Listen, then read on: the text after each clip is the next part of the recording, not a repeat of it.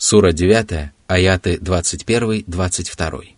يبشرهم ربهم برحمة منه ورضوان وجنات لهم فيها نعيم مقيم خالدين فيها أبدا إن الله عنده أجر عظيم Аллах обрадует их радостной вестью, что свидетельствует о Его милосердии, великодушии, доброте, любви и заботливом отношении к таким праведникам. Он обрадует их вестью о своей милости, благодаря которой им удастся спастись от любого зла и обрести великое благо, а также о своем благоволении, которое будет самым великим и самым славным вознаграждением в раю. Аллах останется доволен этими праведниками и уже никогда не будет гневаться на них. Они вечно пребудут в райских садах, в которых собрано все, чего желают человеческие души и чем упиваются человеческие взоры. Описать райские прелести и оценить их совершенство не способен никто, кроме Всевышнего Аллаха. И среди этих прелестей будет вознаграждение, уготованное Аллахом для тех, кто принимал участие в священной войне – они получат во владение сто райских ступеней, расстояние между каждыми двумя из которых равно расстоянию между небом и землей. И если бы все творения собрались на одной из этих ступеней, то каждому из них хватило бы места. Они никогда не покинут райскую обитель и никогда не пожелают для себя чего-нибудь иного. Аллах вознаграждает своих рабов великой наградой, Однако милость Аллаха настолько велика, что изобилие райских благ не вызывает никакого удивления. Да и не следует удивляться величию и прелести райского вознаграждения, если оно даровано Аллахом, которому стоит сказать «будь», как исполняется любое его желание. Сура 9, аят 23. يا أيها الذين آمنوا لا تتخذوا آباءكم وإخوانكم أولياء إن إن استحبوا الكفر على الإيمان ومن يتولهم منكم فأولئك هم الظالمون О правоверные! Вера обязывает вас дружить с теми, кто исповедует мусульманскую религию, и враждовать с теми, кто не придерживается ее канонов. Посему не считайте своими друзьями и помощниками ваших отцов и братьев, если они любят неверие больше, чем правую веру. Отцы и братья являются вашими ближайшими родственниками, а это значит, что упомянутое предписание в еще большей степени распространяется на всех остальных людей.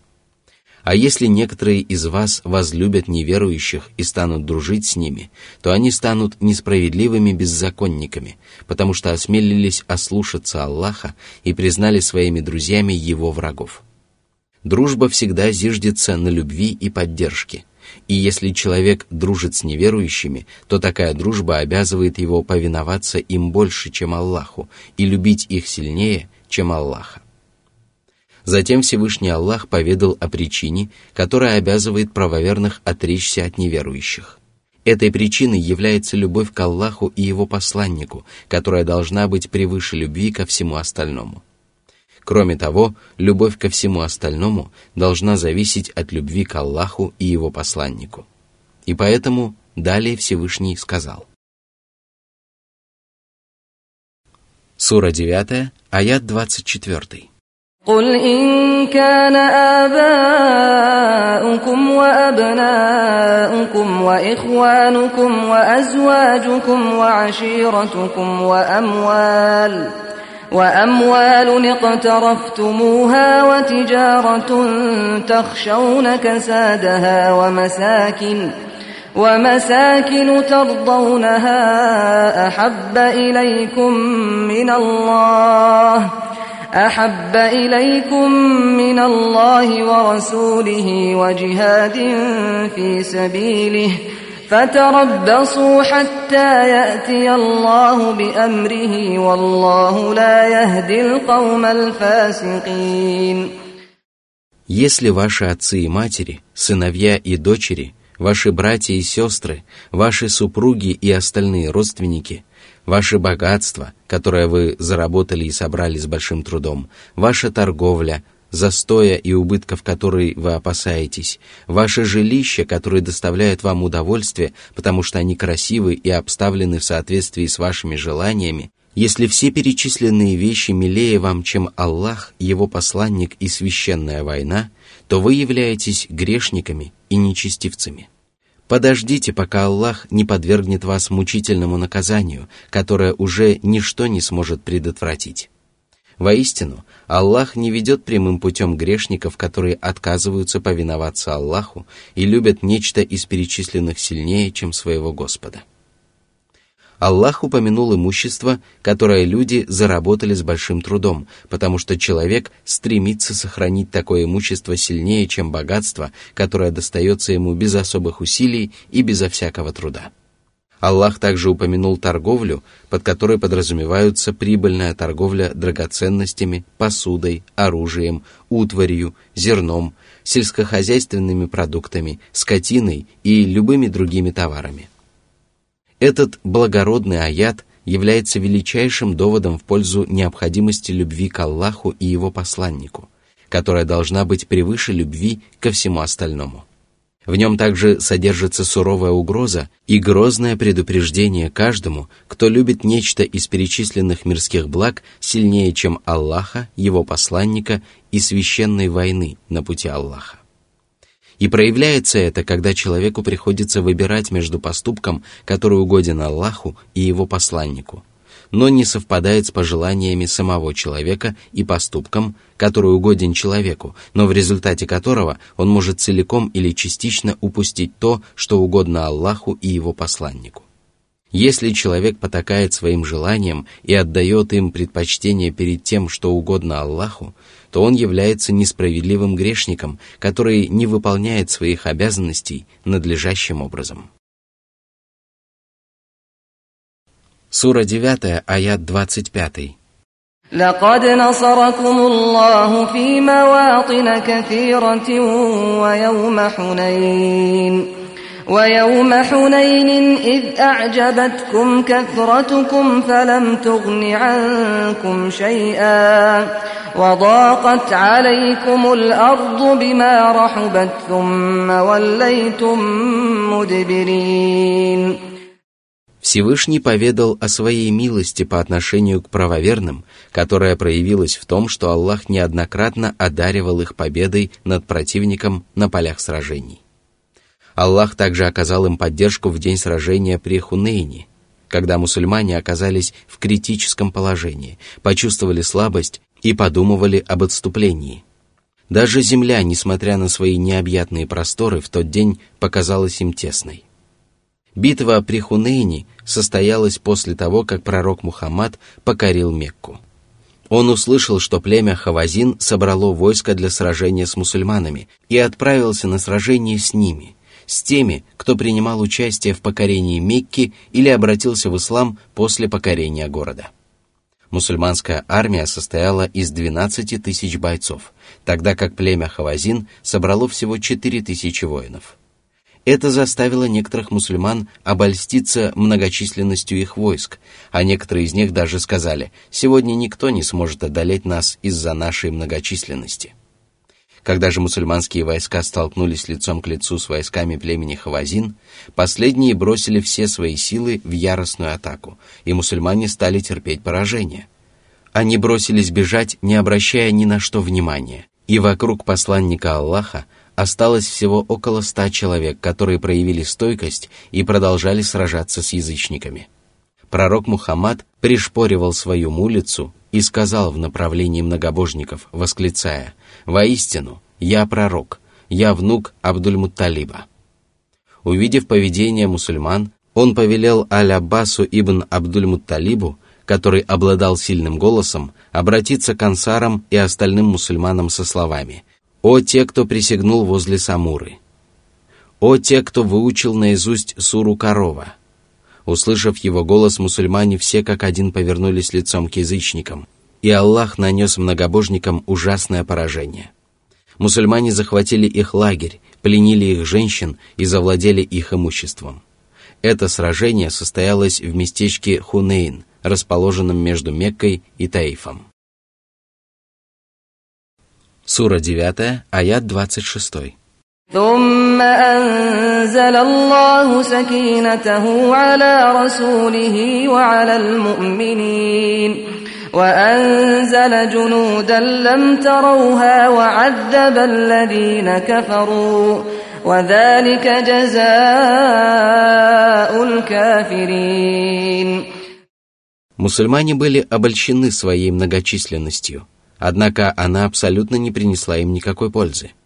Потери и отступления настолько обеспокоили мусульман, что земля показалась им тесной, несмотря на свои бескрайние просторы. Они бежали и отступали, однако Аллах вселил в сердца своего посланника и правоверных уверенность, которая помогает людям проявить стойкость даже в самые тяжелые и беспокойные мгновения. Мусульмане успокоились и поверили в победу, и это было одной из величайших милостей Аллаха по отношению к своим рабам. А наряду с этим Аллах не спаслал воинов, которых мусульмане не могли увидеть. Это были ангелы, которым было велено помочь правоверным, придать им уверенности и обрадовать скорой победой. Таким образом, Аллах нанес многобожникам сокрушительное поражение, позволил мусульманам убить их мужчин, пленить их женщин и детей и завладеть их имуществом. Таково наказание, которое уготовано неверующим в мирской жизни, а в последней жизни им уготовано еще более суровое возмездие. Сура 9, аят 27. ثم يتوب الله من بعد ذلك على من يشاء والله غفور رحيم Аллах простил многих из тех, кто потерпел поражение, когда они явились к пророку Мухаммаду, да благословит его Аллах и приветствует, с повинной. И тогда пророк, да благословит его Аллах и приветствует, вернул им их супруг и детей. Воистину, Аллах обладает всеобъемлющей милостью и прощает любые прегрешения. И если люди приносят покаяние, то Он прощает им даже самые великие грехи. Он проявляет к ним милосердие, когда помогает им раскаяться и встать на путь повиновения, когда прощает им совершенные преступления и принимает их покаяние И пусть никто не отчаивается в его милости и прощении, если даже он совершил великое множество грехов и преступлений. Сура 9, аят 28. يا أيها الذين آمنوا إنما المشركون نجس فلا يقربوا المسجد الحرام بعد عامهم هذا وإن خفتم عيلة فسوف يغنيكم الله من فضله إن شاء إن الله عليم حكيم О правоверные! Многобожники, которые поклоняются вымышленным божествам и приобщают к Аллаху сотоварищей, являются нечистыми, потому что нечистыми являются их воззрения и деяния. А что может быть более скверным, чем поклонение вместо Аллаха ложным божествам, которые не способны ни принести пользу, ни причинить вред? Они сопротивляются Аллаху, сбивают людей с прямого пути, отстаивают ложь, отвергают истину, распространяют на земле нечестие и не приносят никакой пользы. И поэтому вы обязаны очистить самую славную и самую чистую мечеть от этих нечестивцев. Не позволяйте же многобожникам входить в заповедную мечеть после этого года. Тогда шел девятый год после переселения в Медину. В том году паломничеством руководил правдивейший Абу Бакр, и пророк Мухаммад велел своему двоюродному брату Али ибн Абу Талибу в праздник жертвоприношения возвестить всем людям об отречении Аллаха и его посланника от всех многобожников. Наряду с этим он запретил многобожникам впоследствии появляться в заповедной мечети и запретил совершать обход вокруг Кабы обнаженными. Этот аят совершенно не означает того, что тела многобожников являются нечистыми. Тела неверующих и всех остальных людей являются чистыми, в пользу чего свидетельствует позволение жениться на людях Писания, вступать с ними в половую связь и ласкать их. И если мусульманин дотронулся до своей жены, которая относится к людям Писания, то ему не приказано умываться или купаться после этого. Также известно, что мусульманам неоднократно приходилось прикасаться к неверующим, однако нет ни одного сообщения о том, что они очищались после этого так, как очищаются после прикосновения к нечистотам. Все это свидетельствует о том, что многобожники являются нечистыми в духовном плане. Их осквернение выражается в поклонении ложным божествам. И если вера и единобожие являются чистыми, то многобожие является отвратительной скверной. О мусульмане! Если вы опасаетесь того, что вас постигнет нищета – если вы не позволите многобожникам приближаться к заповедной мечети и разорвете с ними связанные с этим мирские взаимоотношения, то знайте, что Аллах непременно одарит вас богатством по своей милости. Мирской удел не достается вам через одну дверь. И если вы лишитесь заработка из одного источника, то Аллах откроет для вас множество других дверей, потому что милость Аллаха безгранично велика, а его великодушие не знает границ. И если человек отказывается от чего-либо ради Всевышнего Аллаха, то очень скоро он убеждается в том, что Аллах является самым щедрым дарителем. Аллах исполнил свое обещание и одарил мусульман по своей щедрости. Он не спаслал им столько мирских благ, что они стали самыми богатыми людьми и правителями на свете. Однако Всевышний Аллах отметил, что будет одарять правоверных мирскими благами, когда пожелает, потому что мирское благополучие не является обязательным плодом истинной веры и не свидетельствует о любви Аллаха. Именно поэтому Аллах связал мирское благополучие мусульман со своим желанием. Воистину, Всевышний Аллах одаряет мирскими благами тех, кого любит, и тех, кого не любит. Однако верой и набожностью Аллах одаряет только своих возлюбленных рабов. Среди его прекрасных имен Аль-Алим – знающий, Аль-Хаким – мудрый. Он обладает всеобъемлющим знанием и знает, кто достоин обрести мирское богатство, а кто недостоин этого. А наряду с этим он расставляет все вещи по своим местам. Этот благородный аят и повеление не впускать многобожников в заповедную мечеть свидетельствует о том, что до покорения Мекки многобожники оставались хозяевами заповедной мечети, а после покорения города мусульманами власть перешла к посланнику Аллаха и правоверным. Они заняли достопочтимую Мекку и заповедную мечеть, и только после этого был неспослан обсуждаемый нами аят. А перед смертью пророк Мухаммад повелел изгнать из Хиджаза всех иноверцев, дабы на этой земле существовала только одна религия. Это также было сделано для того, чтобы отдалить неверующих от заповедной мечети. Сура 9, аят 29.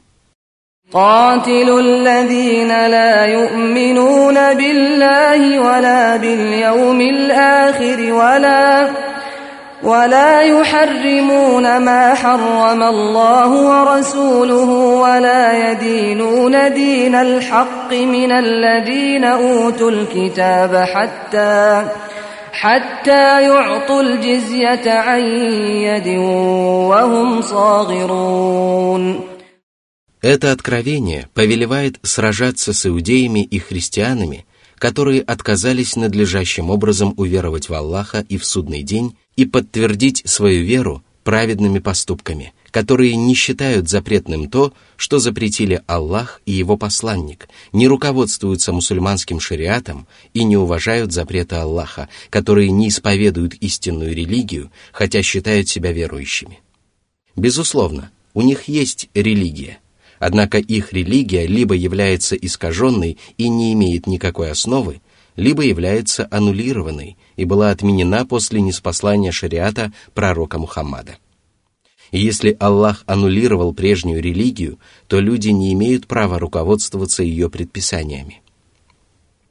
Аллах повелел сражаться против людей Писания и вдохновил мусульман на борьбу с ними, потому что они призывают окружающих к своим воззрениям, называют себя приверженцами священных писаний и представляют для людей большую угрозу. И продолжать борьбу с ними нужно до тех пор, пока они не согласятся выплачивать дань, джизья, мусульманам. Эта дань является платой за то, что мусульмане перестают сражаться против неверующих и гарантируют неприкосновенность их жизней и имущества на земле мусульман. Дань взимается один раз в год, причем богатые, зажиточные и бедные люди должны выплачивать ее в соответствии со своими возможностями. Именно так обращались с людьми Писания Умар ибн аль-Хаттаб и другие мусульманские правители – при выплате дани каждый христианин или иудей должен собственноручно выплатить подать, дабы это подчеркнуло его униженное положение перед мусульманами. Никто не имеет права отправлять дань со своим слугой или другим посыльным, потому что она принимается только из рук самих людей Писания. Если они просят мусульман принять дань и признают их власть, не пытаются строить козни и причинять мусульманам зло – выполняют требования мусульман, отказываются от былого могущества и высокомерия и признают себя униженными и покорными, то мусульманский правитель или его наместник должен заключить с людьми Писания мирный договор. Но если они не станут выполнять своих обязательств или выплачивать дань собственноручно и униженно, то мусульмане должны сражаться с ними до тех пор, пока они не обратятся в ислам. Опираясь на этот аят, многие мусульманские богословы считали, что дань взимается только с людей Писания, потому что Аллах повелел взимать дань только с них и не упомянул остальных неверующих. А это значит, что с остальными неверующими следует сражаться до тех пор, пока они не примут ислам. Однако дань также разрешается взимать с огнепоклонников, которые проживают на мусульманских землях, потому что пророк Мухаммад взимал дань с огнепоклонников, которые населяли хиджр. Впоследствии повелитель правоверных Умар ибн аль-Хаттаб также взимал дань с огнепоклонников, которые проживали в Персии. Существует мнение, что дань можно взимать со всех неверующих, а не только с людей Писания. Что же касается обсуждаемого нами аята, то он был неспослан после того, как мусульмане завершили войну с арабскими язычниками и готовились к сражениям с людьми Писания и остальными неверующими. Это означает, что текст аята был связан с происходящими событиями, но не конкретизировал неспосланное предписание. В пользу такого толкования свидетельствует тот факт, что с огнепоклонников также взимается дань, хотя они не являются людьми Писания. И существует много сообщений о том, что сподвижники и остальные мусульмане призывали всех, против кого они сражались, согласиться на одно из трех условий – принять ислам, выплачивать дань или умереть от меча. При этом они не делали различий между людьми Писания и остальными неверующими. Сура 9, аят 30. وقالت اليهود عزير ابن الله وقالت النصارى المسيح ابن الله ذلك قولهم بافواههم يضاهئون قول الذين كفروا من قبل قاتلهم الله أنا يؤفكون После повеления сражаться с людьми Писания – Всевышний Аллах перечислил некоторые из их ужасных воззрений, дабы вдохновить правоверных, которые душой болеют за своего Господа и свою религию, на борьбу с нечестивцами и активные действия против них. Всевышний поведал, что иудеи нарекли Узейра сыном Аллаха. Безусловно, большинство иудеев не поступало таким образом, и только некоторые из них разделяли такие воззрения. Однако это обстоятельство свидетельствует о том, что иудеям присущи скверные и порочные качества, которые подтолкнули некоторых из них измыслить такую дерзкую ложь и умолить величие и достоинство самого Аллаха. В одном из толкований сообщается о причине, по которой иудеи нарекли Узейра сыном Аллаха. Когда различные правители нанесли сыновьям Исраила сокрушительные поражения и разрушили их ряды, они казнили многих знатоков Торы. Впоследствии выяснилось, что Узейр запомнил большую часть Торы или даже все писания целиком. Он диктовал сынам Исраила Писание, и они записывали его, а затем некоторые из них придумали чудовищную ложь и нарекли его сыном Аллаха. Если же говорить о христианах, то они считают сыном Аллаха пророка Ису, сына Марьям. Они произносят слова, которые совершенно не опираются на доказательства. И если человек не задумывается над своими словами, то от него можно ожидать любых высказываний, поскольку он лишен набожности и здравого смысла, которые бы удерживали его от пагубных речей. именно поэтому слова людей Писания похожи на слова язычников, которые называли ангелов дочерьми Аллаха. Воистину, их высказывания одинаково лживы и порочны. Да погубит их Аллах Насколько явно они отвращены от истины и привержены бесспорной лжи. Сура 9, аят 31. اتخذوا أحبارهم ورهبانهم أربابا من دون الله أربابا من دون الله والمسيح ابن مريم وما أمروا إلا ليعبدوا إلها واحدا لا إله إلا هو سبحانه عما يشركون Можно только удивляться тому, как многочисленная религиозная община единогласно признает порочное воззрение, ошибочность которого можно определить благодаря простому размышлению. Однако тому есть веская причина, которая заключается в том, что люди Писания признают своих богословов и монахов, которые всецело посвящают себя поклонению, господами наряду с Аллахом. Если священнослужители разрешают им совершать то, что запретил Аллах, то они считают такие поступки разрешенными, а если они запрещают их совершать то, что позволил Аллах, то они считают такие поступки запрещенными. В результате книжники и монахи придумали для людей Писания законы и утверждения, противоречащие религии Божьих посланников, и люди Писания последовали за ними. Они настолько почитали своих богословов и монахов, что превращали их могилы в идолов, которым поклонялись наряду с Аллахом. Возле этих могил они совершали жертвоприношения, а также обращались к покойникам с молитвами и просьбами о помощи. Они превратили пророка Ису, сына Марьям, в божество, которому они поклонялись вместо Аллаха. При этом они отвернулись от религии, которую Аллах узаконил устами своих посланников, поскольку им было велено искренне поклоняться и повиноваться только Аллаху, любить всей душой только своего Господа и обращаться с молитвами только к Нему. Однако они отвернулись от повеления Аллаха и приобщили к Нему сотоварищей, не опираясь при этом на убедительные доводы и аргументы. Аллах превыше того, что они приобщают к Нему в сотоварищи. Он бесконечно далек от их многобожия и измышлений, потому что они приписывают ему недостатки и качества, которые не подобают его божественному величию. Его качества и деяния являются совершенными и